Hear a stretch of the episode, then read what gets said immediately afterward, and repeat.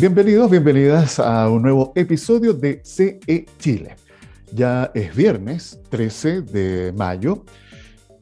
Listos para concluir una semana que ha sido bastante intensa, pero no menos entretenida.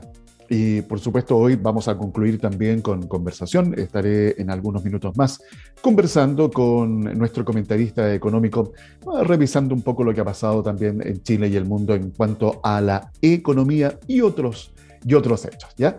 Y les parece que revisemos rápidamente parte de lo que nos trae la prensa en el día de hoy.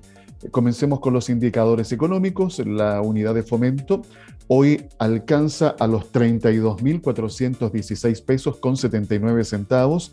La UTM, mes de mayo, 56.762 pesos.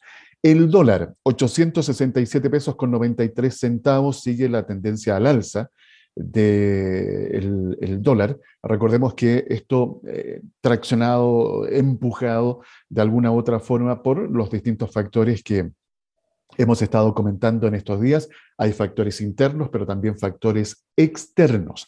Así que, eh, por otra parte, el precio del dólar ha estado a la baja. Esto también debido a lo que está pasando con el principal consumidor de nuestro cobre, que es China, con este estricto confinamiento que ellos están eh, viviendo, obviamente ha disminuido también eh, la compra del cobre. Se prevé que pueda incluso en los próximos días bajar de la barrera de los 4 dólares la libra. Así que ahí estaremos atentos a ver qué sigue sucediendo. Em, revisemos algunos otros eh, titulares. A ver, en Argentina, a propósito de esta ola inflacionaria, eh, el IPC en Argentina llega a un 6% en abril, solo en abril, y la inflación interanual acumula ya un 58% y es la, bueno, este es el mayor registro en 30 años. Eh, los especialistas prevén que la inflación a fines de este 2022 eh, supere el 60% en Argentina, una situación tremendamente compleja. O sea, si nosotros lo estamos pasando mal acá con la inflación, que está en el 10,5%, imagínense en este instante en Argentina con el 58, 58% de inflación. Hemos visto imágenes que nos llegan a través de redes sociales, de los distintos medios, en donde se manifiesta este descontento, por supuesto, que se, se está viviendo en Argentina y que yo diría se replica en muchos otros países de América Latina, pero también en otras partes del mundo. Eh, estamos viviendo una situación de alta complejidad y eso nos lleva, por supuesto, a unir fuerzas, a intentar poner cada uno de nosotros lo mejor eh, para seguir adelante y sacar eh, sacar adelante la, la, tarea. Ustedes que son emprendedores, emprendedoras, que tienen una micro, pequeña o mediana empresa, eh, tienen un equipo de colaboradores que también dependen de ese trabajo. Bueno, tienen que hacer fuerza, tienen que ser creativos y buscar las distintas soluciones y opciones que hoy día estén a la mano para seguir avanzando, porque como siempre hemos eh, conversado, a ver, las crisis llegan a nuestra vida, por supuesto, para hacernos más fuertes, para enseñarnos, y también para desarrollar herramientas que antes no teníamos cuando estábamos en esa zona de confort, pero cuando estamos en estas, eh, en estas zonas complejas, turbulentas, obviamente que hay que echar a andar, ¿no es cierto?, todo lo que tiene que ver con la creatividad. Así que un ánimo grande eh, para que sigamos avanzando y también escuchando eh, buenas noticias que están sucediendo en nuestro país y también en el resto del mundo, sobre todo cuando se trata de estar buscando iniciativas, estar echando a andar distintos fondos concursables, por ejemplo, para apoyar los emprendimientos, ya sea emprendimientos de base tecnológica o emprendimientos tradicionales, lo importante es que ustedes se motiven a seguir creando soluciones para las distintas eh, problemáticas que se nos van presentando en el mercado nacional, pero también hay que mirar hacia el exterior. Revisemos eh, más noticias. Eh, a ver, En Estados Unidos, eh, Powell eh, reitera que alzas de 50 puntos base serían apropiadas en próximas dos reuniones de la Fed. Si la economía funciona como se espera, sería apropiado que haya aumentos adicionales de 50 puntos básicos en las próximas dos reuniones, indicó el presidente de la Reserva Federal. Recordemos que Estados Unidos también está con una inflación histórica, 8,3% anual, y eso también exige que en la potencia más importante del mundo eh, se estén en este minuto eh, delineando distintas iniciativas para controlar esa alta inflación. A ver, ¿qué más nos trae? Voy a, voy a revisar un diario regional, ¿eh? diario El Día.cl. Em, nos trae una noticia que la voy a conectar con una conversación que he tenido acá en este espacio con el hidrólogo Pablo García Chevesich. Eh, se recuerdan que dentro de las distintas opciones para poder combatir, enfrentar esta crisis hídrica, eh, hemos hablado de la importancia de desarrollar, por ejemplo, plantas desaladoras. Bueno, hay un proyecto que, que se los quiero compartir los detalles de la planta desaladora que impulsa aguas del valle en la zona. Esto eh, abastecería el consumo de La Serena y Coquimbo. Está previsto su emplazamiento en el sector del Panul y eh, la empresa espera que la iniciativa pueda contar ya con la aprobación eh, para el próximo año y así iniciar su construcción en el 2024 y entrar en operaciones en el año 2026. Eh, ampliemos un poquito más la noticia, a punto de iniciar su camino hacia su concreción, el proyecto de construcción de una planta desalinizadora por parte de la empresa sanitaria Aguas del Valle está ya próximo a ingresar para su análisis y estudio en el sistema de evaluación de impacto ambiental. En efecto, desde la empresa han manifestado que el ingreso de la iniciativa al sistema de evaluación de impacto ambiental se hará en los próximos días y de desarrollarse el proceso dentro de los márgenes de tiempo previamente planificados, se espera dar cuerpo a la que sería la primera gran, planta de estas características en la región de Coquimbo para consumo humano.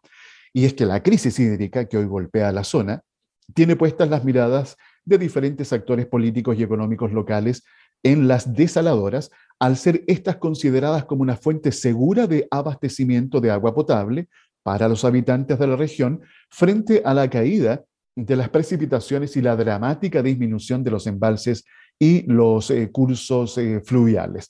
Por supuesto, esto se tiene que evaluar eh, porque hay un impacto que esto va a provocar y es por eso la importancia en lo que siempre hemos conversado, sobre todo este último tiempo le hemos puesto más acento.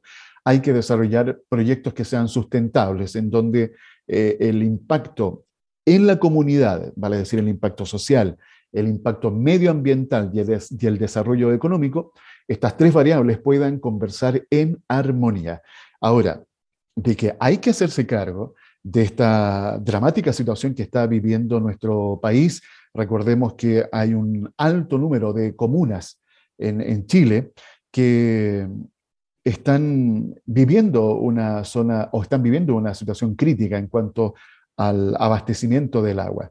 Eh, hay que mencionar y recordar que Chile tiene más de, a ver, yo no me quiero, déjenme ver si encuentro la cifra, no me quiero equivocar con la cifra, pero eh, hay estudios que comentan que hoy día, acá la encontré, dicen que un 76% de la superficie chilena está afectada por sequía y suelo degradado, vale decir que ya ese suelo no se puede utilizar, por ejemplo, para la agricultura. Y es por eso que hemos visto cómo el mapa, eh, también el mapa eh, de la agricultura se ha ido modificando, se ha ido corriendo desde la zona norte a la zona centro y ahora estamos ya en la zona sur, observando cultivos que años atrás era impensado que se dieran en ciertas condiciones climáticas en la zona sur, que eh, se supone tenemos condiciones más extremas en cuanto al clima, pero el cambio climático ha hecho variar justamente este mapa. Eh, es por eso la importancia de seguir avanzando en la búsqueda de estas soluciones. Lo hemos conversado con nuestro especialista en materia hidrológica. La falta de política a largo plazo. Esta ceguera que ha tenido no solamente, bueno, este gobierno que recién viene asumiendo, sino hablemos de los gobiernos anteriores. Eh, ninguno ha implementado una política de largo aliento para hacerse cargo. Yo recuerdo conversaciones que he tenido en años anteriores, muchos años, estoy hablando cerca de, a ver, ocho años como mínimo, con justamente con Pablo García Chevich, hidrólogo, en donde hace ocho años atrás ya se venía conversando la urgencia de diseñar políticas eh, eh, concretas, eh, soluciones ya palpables para comenzar a hacer frente a esta crisis hídrica. Y ha pasado el tiempo, han pasado los años, pareciera que todos esperando que llueva intensamente y eso ya no va a suceder. Es cosa de mirar lo que está pasando en el mundo completo en cuanto al comportamiento del clima que absolutamente vario. Entonces, más que seguir analizando, llenándonos de estudios, Hoy día ya hay que implementar políticas concretas, soluciones, como esto de las plantas desaladoras y otras más que hemos conversado aquí en este espacio. Sigamos eh, avanzando, vamos a revisar eh, qué más nos trae. Ah, bueno, no sé si se dieron cuenta o supieron sobre esta compra que está realizando Elon Musk de Twitter. Eh, se frenó la compra, está en pausa. ¿El por qué? Bueno, se está pidiendo a Elon Musk conocer la cantidad de cuentas falsas, estos famosos bots eh, o bot que están en Twitter. Y leyendo, ¿no es cierto?, entre líneas o mirando bajo el agua, muchos otros dicen que esta es una simple estrategia eh, porque, como Elon Musk había avisado, había anunciado que abriría la cuenta, ¿no es cierto?, que tenía en Twitter eh, Donald Trump, eso también ha provocado ahí ciertos resquemores. Pero bueno, ya vamos a saber en qué termina la compra, si se concreta o no definitivamente la compra de, Twitter por parte de Elon Musk. Em, ¿Qué más podríamos destacar? Ah, el Servicio de Impuestos Internos extiende nuevamente el plazo para presentar declaraciones de renta, pero presten atención, ¿ah? no es para todos. El plazo es hasta el próximo jueves 19 de mayo y es para aquellos este plazo extendido para aquellos que van a recibir devolución, pero no para aquellos que tienen que pagar impuestos. Así que atención con eso para que no se vayan a equivocar y vayan a buscar bien la información, ¿ya? Así que por favor revisen lo que va a pasar con eso. Em, ¿Qué más podríamos destacar rápidamente? Reforma tributaria impuesto a la riqueza grabaría patrimonios de 5 a 7 millones de dólares hacia arriba, afectando hasta unas 8.300 eh, personas. Recordemos que todo lo que tiene que ver con estas reformas a las pensiones, a la reforma tributaria, es lo que se está también conversando, se han abierto diálogos ciudadanos eh, para escuchar también a la, ciudadanía eh, qué tiene que aportar en torno a estas reformas que se van a diseñar y que tienen como objetivo, por una parte, la reforma tributaria, recaudar más fondos para poder también eh, poner en práctica eh, todas estas demandas que se vienen arrastrando desde el estallido social y que la comunidad ha pedido a gritos durante este último tiempo. también hay que estar atentos de cómo va a terminar definitivamente el borrador el borrador que está preparando la Convención Constitucional, eh, que ha, por supuesto, también eh, despertado eh, varias observaciones. y eso, vuelvo a reiterar también la invitación para que nos informemos, para que vayamos a leer, busquemos lo que ya está hoy oficializado en el borrador, porque tenemos que llegar responsablemente el próximo 4 de septiembre, ya sea a aprobar o rechazar esta propuesta que nos va a presentar la Convención Constituyente. ¿Ok? Bien, dejamos hasta acá la revisión de noticias y por supuesto seguimos eh, conversando aquí en CE Chile. Conexión Empresarial está orientado a la economía, emprendimiento, las finanzas y negocios, colocando cada día temas de interés al alcance de todos. Como cada viernes, hoy obviamente no será la excepción, tenemos la oportunidad de revisar lo que ha estado sucediendo los últimos días en Chile y el mundo en relación a la actividad económica. con las buenas y con las malas noticias. Hay que hacer un análisis de todo lo que está sucediendo. Para eso me acompaña Cristian Echeverría Valenzuela, director del Centro de Estudios en Economía y Negocios de la Universidad del Desarrollo. Cristian, como siempre, oye, un gusto saludarte, muy bienvenido, ¿cómo estás? Hola, ¿qué tal? Muy bien, Alfredo. Feliz de estar aquí conversando de la, economía. Eh, tertuleando la economía, me acordé de lo que conversamos ah, la, semana pasada. Eh, ¿Cómo, ¿Cómo estuvo la semana, Cristian, ahí entre tus actividades académicas, seminarios, comentarios? ¿Cuán intensa ha sido la semana? Ah, bueno, alguien dijo, y yo tomo ese comentario, marzo tuvo 56 días. Todavía no termina marzo. Ay, qué horror. Eh, oye, a propósito de eso, Cristian, nos vamos a ah. salir un poco del, tema, pero es interesante también conocer esto.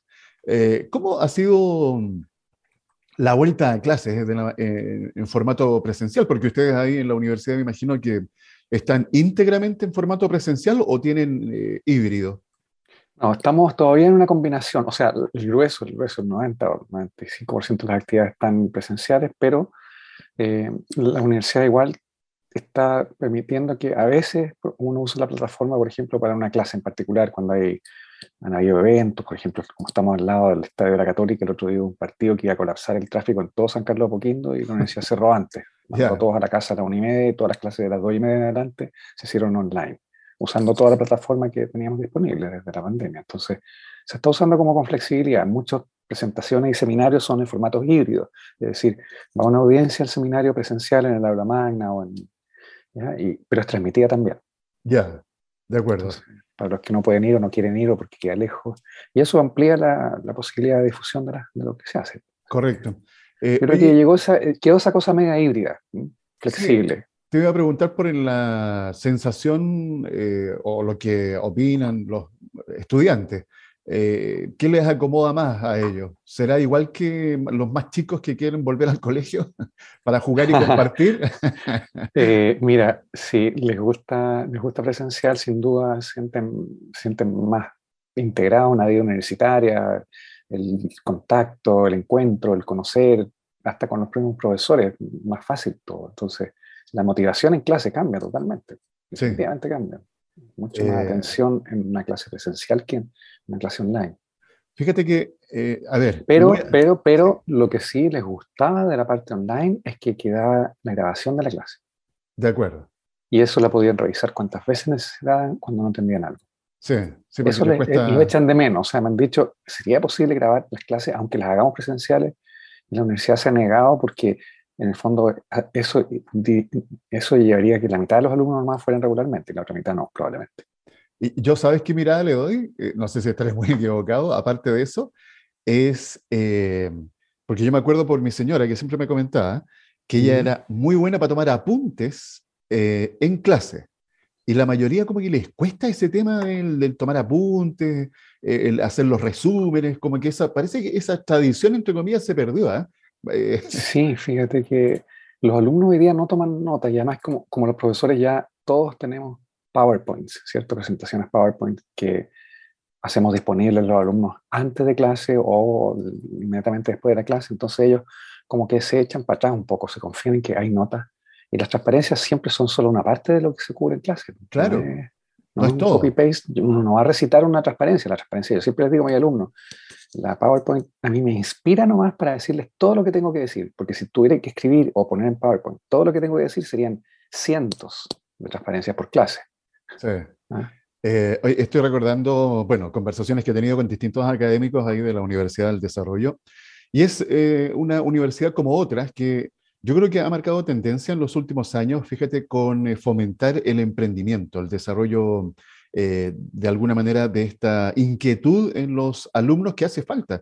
Yo siempre he sido un crítico en ese sentido en la, en la academia, de que pareciera que solamente hay un traspaso de conocimiento, pero como que alejamos al alumno de lo que es la realidad. Y eso yo creo que en los últimos años, yo diría por lo menos en los últimos 10 años, ha ido cambiando. O sea, conectar mucho más lo que se enseña en el aula con lo que luego el alumno se va a encontrar en la vida real, sobre todo en lo que es eh, el poder desarrollar distintos tipos de emprendimiento que encuentren soluciones a problemáticas que la sociedad también va presentando. ¿Cómo ves tú esa evolución en la academia, en las universidades, Cristian?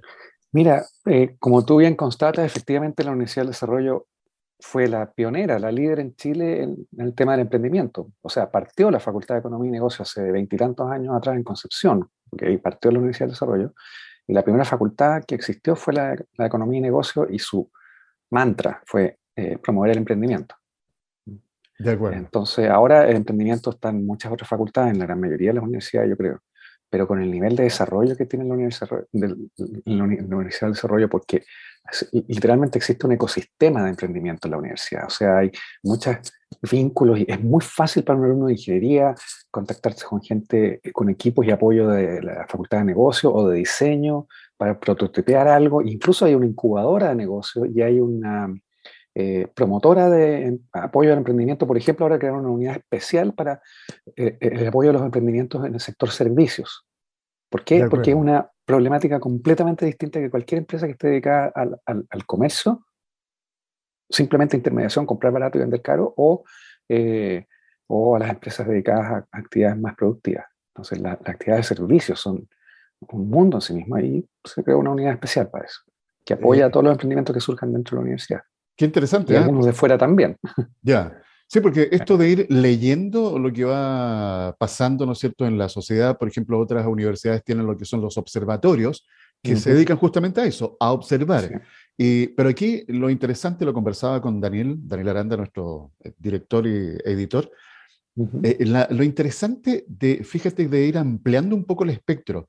Eh, y no seguir haciendo más de lo mismo. Porque claro, podemos observar, eh, podemos eh, entregar ciertas herramientas de conocimiento, pero lo que necesita el emprendedor, el dueño de una micro, pequeña o mediana empresa, es luego poder poner en práctica ese conocimiento, recibir herramientas, tener acceso a herramientas. Hoy día hablamos de los procesos de digitalización que son tan importantes para el desarrollo de cualquier unidad económica, más en la MIPYME, y, ahí fíjate que hay una brecha bastante grande que poder todavía cubrir. ¿ah? Y hay harto que hacer desde la academia también. Se tiene que incorporar a este ecosistema para seguir potenciando esta, yo diría, esta nueva forma de conectarnos en la sociedad. Estamos viviendo un proceso distinto, diferente. Ya esta frase, ¿no es cierto?, que se acuñó hace un par de años, Chile cambió, bueno, ya no es una frase eslogan, o sea, la tenemos que convertir en una realidad. Y eso nos lleva, Cristian, a realmente asumir un compromiso desde cada una de nuestras ubicaciones en la sociedad y de poder hacer estos esfuerzos para trabajar eh, en, comunidad. Sí, ¿no? Y, además el emprendimiento finalmente está en el corazón de la prosperidad de una nación, de un país, porque sabemos que las empresas son la locomotora de la economía. ¿Ah? Esto no es ideología, esto es la práctica. O sea, la historia de la humanidad ha sido así en todas, incluso en los países socialistas. Las empresas son las que mueven la economía finalmente. Eh, y, y, el emprendimiento es la potencialidad de crear algo que no existe, que genera valor y que genera no solo valor para los clientes, sino que también para el país mismo y los dueños de las empresas a través de los beneficios, las utilidades de los excedentes. Entonces, la contratación de los trabajadores, de las cadenas de abastecimiento, contratación y subcontrataciones que están aparejadas con, con, una empresa. Entonces, es una locomotora efectivamente que lleva un, con, un vagón, un, convoy largo de, de, vagones hacia atrás. Eh, fíjate que eh, hay bastante materia ahí que analizar y conversar, ¿eh? pero bueno, vamos a dar una mirada rápida a lo que ha estado pasando en el mercado. Hay un anuncio en particular que quiero que nos ayudes a entender. Mira, ayer compartía una noticia que hace mención al Banco Central abriéndose, ¿no es cierto?, a lo que está pasando hoy día en el mundo. Eh, anunció una ronda de diálogos para trabajar en una moneda digital para Chile. El boom de las criptomonedas, bueno, está hace años. El icono debiera ser el Bitcoin. Y de ahí, ¿no es cierto?, han surgido una serie de otras eh, monedas eh, digitales. Y esto lo conectamos con lo que está pasando en este instante. ¿eh? que hubo un desplome en el valor de las criptomonedas, empujado por algunos otros factores que tú nos podrás explicar, pero me parece interesante observar lo que está realizando el Banco Central en este minuto en torno a este tema, Cristian. Sí, bueno, el Banco Central la verdad es que lo viene investigando hace tiempo el tema porque, claro, está hace bastante tiempo también dando vuelta en el mundo. ¿ah? Y, y, lo que se está abordando básicamente es la posibilidad de que haya una emisión de moneda digital de, de libre circulación, eh, la moneda oficial del país, pero en una versión digital. Pero a diferencia de las criptomonedas tipo Bitcoin, cuyo valor depende de oferta y demanda, que es un valor especulativo, ¿cierto? Que fluctúa como hemos visto este crash que hubo, esta caída fuerte. Eh, en el caso de una moneda digital eh, emitida por un banco central, eh, sería básicamente como si fueran pesos, pero solo que estarían almacenados electrónicamente, registrados a tu favor y cuando los vendes, compras algo, se transfieren a favor de otra persona. Se usa la misma tecnología de blockchain, todas las tecnologías de trazabilidad de, de, de, los cambios de propiedad sobre esta moneda cuando hay transacciones, pero su valor sería esencialmente fijo, nominal a diferencia de Bitcoin, que tiene un valor eh, de mercado, en el fondo, depende de los factores de oferta y demanda, como vimos eh, dramáticamente estos últimos pocos días. Ahora, ¿qué es lo que pasó con Bitcoin? Que una mezcla de cosas, o sea, está, por una parte, van, crecientemente los bancos centrales del mundo están avanzando, tal como el nuestro, en el desarrollo de monedas electrónicas, monedas virtuales, y eh, eso plantea que finalmente muchas de las transacciones que hoy por hoy se hacen en Bitcoin, porque parte de la demanda por Bitcoin es para hacer transacciones, efectivamente, por la facilidad, te editas los tipos de cambio, pagas en Bitcoin en China, en Rusia, en donde sea ahora, y, ¿cierto? Pero eh, esa ventaja se, se, eliminaría para un conjunto de agentes que transan en Bitcoin por factores de transacción solamente, para, como medio de cambio.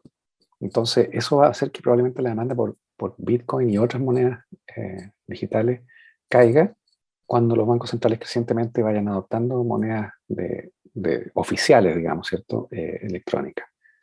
Eso por una parte. Y además también hubo un problema súper técnico con una de las monedas digitales eh, que, que, básicamente colapsó y eso arrastró a la baja al resto de las monedas digitales. Eh, la historia está relacionada con, no me acuerdo el nombre, era,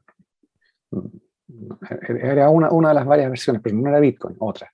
Y esa es la que arrastró la, la, baja. ¿Influye lo que ha estado pasando con los bancos centrales en cuanto a eh, estas alzas que también están provocando en las tasas de interés? ¿Se conecta o no tiene nada que ver esa, e, e, ese elemento? Bueno, también influye, o sea, eh, porque eh, en el fondo, el alza en tasas de interés en activos denominados en dólares o en, general en los, bancos centrales del mundo está, están en el proceso de normalización de tasa de interés. Entonces, eso significa que la rentabilidad de la alternativa de inversión o de un conjunto de alternativas de inversión, que es los sistemas financieros formales, eh, se hace más rentable ahora y se hace en términos relativos menos atractivo invertir en bitcoins, ¿cierto? Entonces también eso está influyendo transversalmente, digamos, todo lo que es inversión en activos especulativos está llevándolos a, la baja. ¿ah? Por eso los premios por riesgo, las tasas de interés han estado subiendo, porque han caído los precios de los bonos riesgosos en todo el tramo de riesgo, eh, especialmente de, grado especulativo, es decir, que son esos bonos emitidos por países riesgosos o por empresas riesgosas o en sectores de actividad riesgosa, todo eso en este mundo en que aumenta la tasa de interés oficial de los bancos centrales y, las tasas de mercado, eh, hay una sustitución de inversiones desde activos riesgosos a activos seguros. Básicamente porque se hacen más rentables los activos seguros de lo que habían sido hasta ahora. De acuerdo. Eh, oye, estaba pensando, Cristian, a propósito de este, de este desplome que hubo con las eh, criptomonedas. Lo que sigue sucediendo en el comportamiento de las bolsas, en los mercados eh, principales en Europa, en Estados Unidos, acá en Chile, el IPSA ha tenido ahí una variación más a la, a la baja que al, alza. Y esto me imagino, obviamente, impulsado por los distintos factores que habitualmente estamos eh, conversando.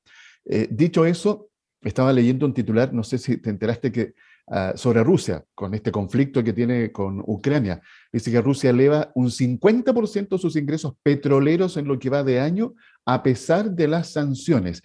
Y me recuerda un comentario que tú nos eh, hiciste eh, sobre la verdadera eficacia que pueden tener estas sanciones económicas en Rusia. Eh, y esto me hace un poco volver a, a, pensar justamente en qué tan efectivas son esas sanciones que impone la Unión Europea sobre, sobre Rusia. ¿Qué nos puedes comentar ahí, Cristian?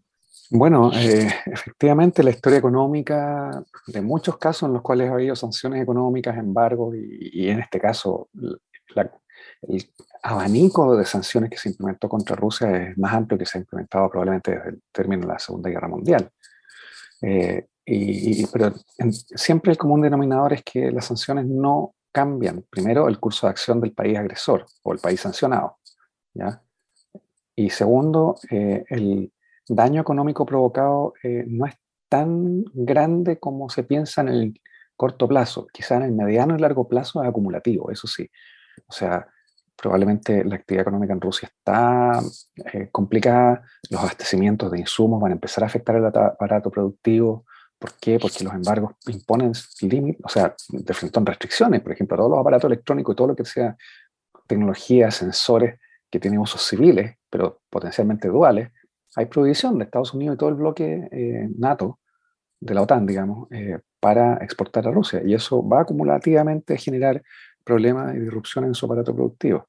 Eh, entonces, yo creo que lo que está mostrando la evolución del tipo de cambio y los, indicadores de valores de las exportaciones rusas ahora que, claro, efectivamente, en algunos aspectos, yo creo que además Rusia lo ha hecho bien, o sea, se ha manejado bien en administrar el shock inicial de, la, de, la, de las sanciones y el, el, efecto crítico que pudieron haber tenido inicial eh, lo está amortiguando muy bien, con políticas muy de emergencia del Banco Central ruso, eh, han eh, controlado la cuenta de capitales para evitar salidas de capitales y evitar que el rublo se deprecie aún más, y de hecho ahora tiene valores cercanos a los que tenía pre-invasión. entonces, como que está mostrando que las sanciones financieras y económicas no son tan efectivas como nunca lo han sido, en verdad. Eh, eso explica en parte, claro, tú... O sea, para un país grande, porque para países chicos sí han sido efectivas. Para Cuba, por ejemplo, sí han sido súper efectivas. El país está realmente en una depresión económica, ha estado por 50 años. Pero el caso de Rusia es distinto, porque una potencia económica tiene un aparato industrial grande, tiene mercados en todos los países de la ex Unión Soviética, eh, tiene un mercado grande, eh, y es exportador de, energía y muchas otras cosas. Sí, y ese, e, eso ha repercutido también justamente ahí en, eh, en, Europa, en donde de hecho Estados Unidos estaba ahí realizando algunas eh, negociaciones para justamente suministrar todo lo que es el tema energético o cubrir por lo menos parte de lo que Rusia, ¿no es cierto?, le, le, suple a la Unión Europea. Tú comentabas ahí, lo ha hecho bien Rusia en, en, el manejo económico, por decirlo de alguna forma, lo que no hace bien es continuar con este conflicto en Ucrania, que la verdad yo te debo decir que pensaba que esto no iba a durar más allá de un mes. Llevamos ya camino para los dos meses. Y no sé... La Vamos completar tres meses ahora, el 23 de, Tienes razón. mayo. Tienes 24 de mayo. Eh, entonces, e, es un conflicto que yo creo ha ido superando las expectativas incluso de los analistas, de los expertos en este tipo de, conflictos. Eh, ¿Qué horizonte le ves tú a la prolongación de este conflicto, Cristian?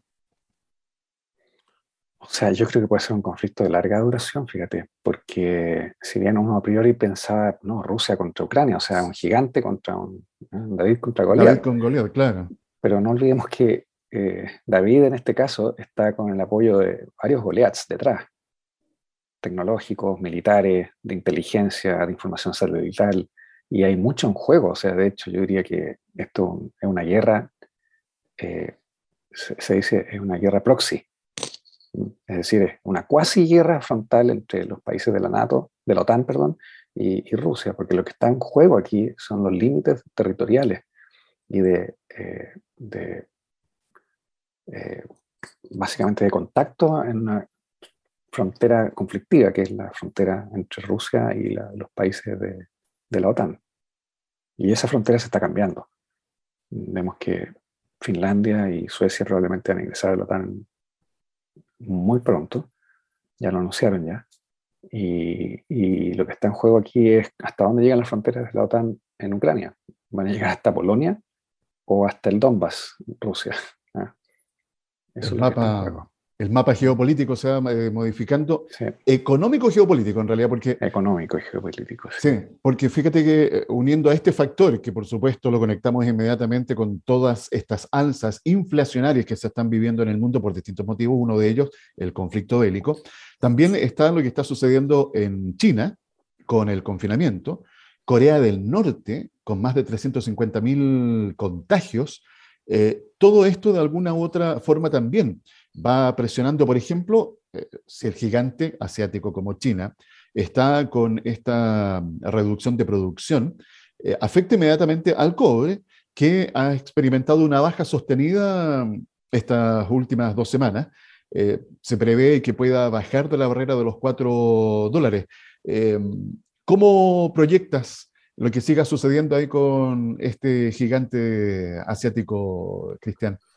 O sea, a ver, yo creo que son varias cosas juntas. Uno, el efecto recesivo del aumento de los precios de la energía, ¿ya? Para empezar, a nivel mundial, esto es un shock adverso para la economía mundial y tanto así que el Banco Mundial mismo hace unas dos o tres semanas ajustó en 1% la, la, proyección de crecimiento para este año, para el, para el, mundo como un todo, solo como resultado de la guerra.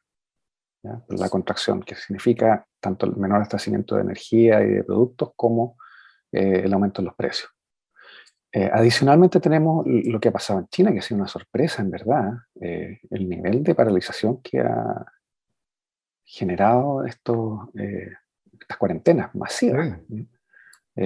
Y, y, ahora tenemos que la pandemia básicamente llegó para quedarse, básicamente no, no ha desaparecido el planeta y vamos a tener probablemente nuevos episodios en lo que va de de esta temporada de verano ahora y para qué decir cuando llegue el invierno.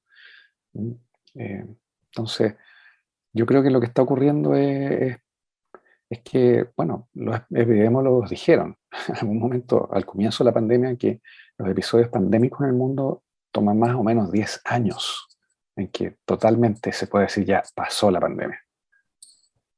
Eh, Ahora, eso es la historia pasada. Ahora tuvimos la suerte de tener, desarrollar vacunas muy anticipadamente comparado con otras pandemias. O tener vacunas, en otras pandemias no hubo vacunas. Entonces eso cambia un poco, pero igual no es esperable que se resuelva totalmente muy rápido ni este año ni el próximo. Y eso afecta el crecimiento mundial, afecta el precio del cobre, sin duda la baja, eh, más esta senda de alzas de tasas de interés que es como difícil esta combinación porque tenemos una economía global que ya está desacelerándose por producto de factores externos no controlables por los bancos centrales, pero lo, lo que está bajo el control de bancos centrales están además desacelerando esta economía global más, porque tienen que subir las tasas de interés para frenar la inflación. Entonces es un escenario bien complejo, bien riesgoso. Eh, es como estar transitando por el filo de una navaja. A un lado tienes inflación y al otro lado tienes recesión. Y, ese, es el filo, es bien, bien, es un equilibrio, como estar en la cuerda floja. Sí, leía eh, el comentario rápidamente, te lo menciono, de un economista que mencionaba que según su visión estamos viviendo una estanflación. No sé si coincides con sí, ese... totalmente de acuerdo, no, absolutamente de acuerdo. Sí. Eh... Que un bajo crecimiento, bajo, bajo el potencial eh, y con alta inflación. Exacto. Una, una, combinación muy complicada porque no hay, eh, no hay forma de moverse para un banco central sin incurrir en costos. Si no hace nada con la inflación, se dispara y claro, preserva una cierta tasa de crecimiento sana, más cercana, pero la inflación se dispara. O si combate la inflación, eh, desacelera la economía y la puede hacer estancarse, básicamente, o incluso entrar en una mini recesión. Eh, y en ese tránsito eh, se prevé que el Banco Central, acá en Chile, mm. al igual que la Fed en Estados Unidos, continúen el, con el alza en la tasa de política monetaria. Eh, ¿Ese es el camino todavía a transitar? ¿Tiene espacio el Banco Central para seguir con estas alzas? O sea, el Banco Central tiene todo el espacio del mundo porque es el dueño de la política monetaria.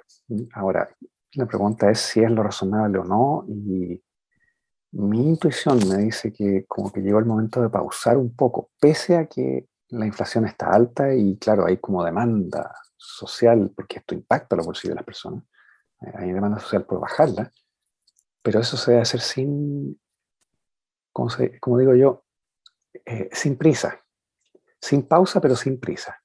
y la política monetaria contractiva ya está operando, que el Banco Central no suba más la tasa de interés de aquí en adelante, eh, las decisiones pasadas ya están mermando la economía gradualmente.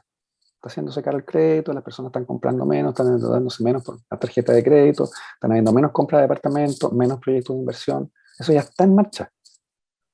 Eh, entonces, yo daría tiempo para que se manifieste completamente el efecto del retiro de los, de los impulsos monetarios el retiro de los impulsos fiscales, que ya ocurrió, ¿cierto? casi completamente, salvo algunas cosas chicas que se han reactivado en, este último tiempo con el nuevo gobierno, pero no son de la escala que hubo antes, y que ya los efectos de los retiros de los fondos de pensiones también cesaron. Entonces yo diría un tiempo para, antes de apresuradamente seguir, porque la tasa de interés está alta hoy día y es, esperable que, si bien vamos a ver inflaciones más altas que el 10% todavía en los meses venideros, eh, pero eh, eh, producto de, esta, de, esa aceleración global más doméstica que estamos viviendo, es bien probable que empiece a retroceder la inflación eh, a fines de este año y comienzo del próximo con certeza.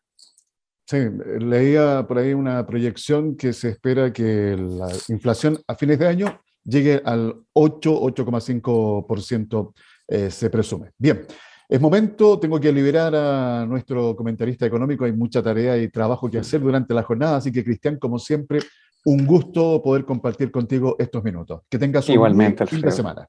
Muchas gracias, tú también. Nos vemos.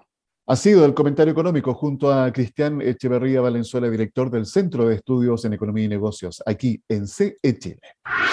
Conexión Empresarial promueve un estilo de economía solidaria, considerando a la persona como un elemento fundamental en todo proceso económico. Bien, no me queda nada más que decir gracias. Gracias por haberme acompañado en este episodio de hoy. Que tengan un espectacular fin de semana, descansen, relájense, hagan algo distinto como siempre los invito. Hay que también disfrutar de lo que la vida nos va presentando. Un abrazo eh, cariñoso para todos aquellos que pueden escuchar esta conversación, ya sea aquí en Chile o en cualquier parte del mundo. Que tengan un espectacular fin de semana y nos encontramos el próximo lunes con otro episodio de CE Chile. Conexión Empresarial es creado para optimizar las relaciones comerciales, impulsando la accesibilidad, la comunicación y dando apoyo permanente a las empresas en su proceso de modernización y de incorporación tecnológica.